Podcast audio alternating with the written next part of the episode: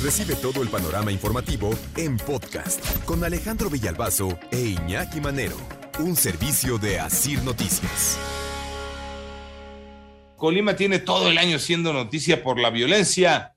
Ya hemos platicado con Alondra Novelo. Alondra, otra vez buenos días, ¿cómo estás? Muy buenos días, Alejandro. Muy buenos días a los radioescuchas. Pues así es, el tema de inseguridad sigue haciendo de las suyas en Colima y es que a pesar de los esfuerzos que ha hecho el gobierno estatal, pues los asesinatos, asaltos, desaparecidos y balaceras están en todos lados y a la orden del día. Escuchemos algunos testimonios que recabamos para ustedes. Todos tenemos un sentimiento de miedo, del miedo de salir a la calle con esta terrible inseguridad que estamos viviendo. Tal parece que tenemos un toque de queda implícito a cierta hora del día porque oscurece y, esto se pone peor en Colima. Ya este toque de queda que nosotros imponemos hasta nuestros hijos, hacia nuestros padres, a los familiares más cercanos, el de ya no salir a la calle, nos ha modificado pues nuestro estilo de vida. Uno tiene que salir a las tiendas porque tienes que salir a, comprar tu, tu despensa. Esta es nuestra guerra.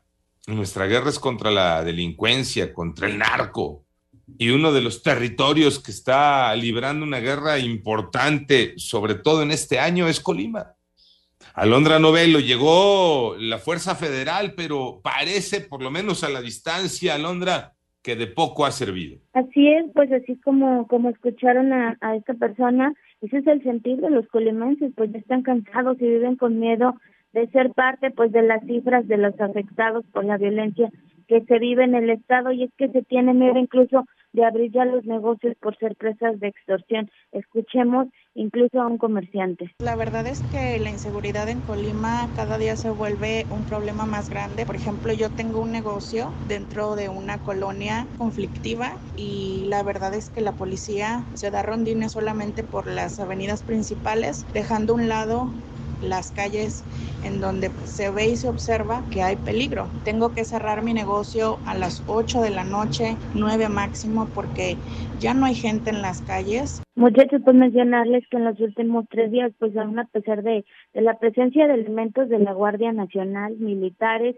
y policías estatales, que es lo que mencionábamos, en puntos de revisión y diversas, en diversas partes del estado y en, en rondines, pues se han sumado por lo menos otros 10 asesinatos más que las autoridades pues no han dado información ni han resuelto. Escuchemos a un estudiante de la universidad lo que nos comenta. Pues mira, en días pasados, incluso a nivel estatal han suspendido clases, que fue el caso de la Universidad de Colima. También desde hace unos días empezaron a usar los operativos, que más que nada se empiezan a ver en los tramos carreteros. La gente vive con miedo y aún así pues las autoridades siguen siguen sin, sin hacer comentarios ni decir nada. Comentarles también que este viernes el presidente de la República estará de visita aquí en el Estado y ya se habla por parte de algunas asociaciones civiles de hacer marchas y exigir que se regrese la paz en el Estado.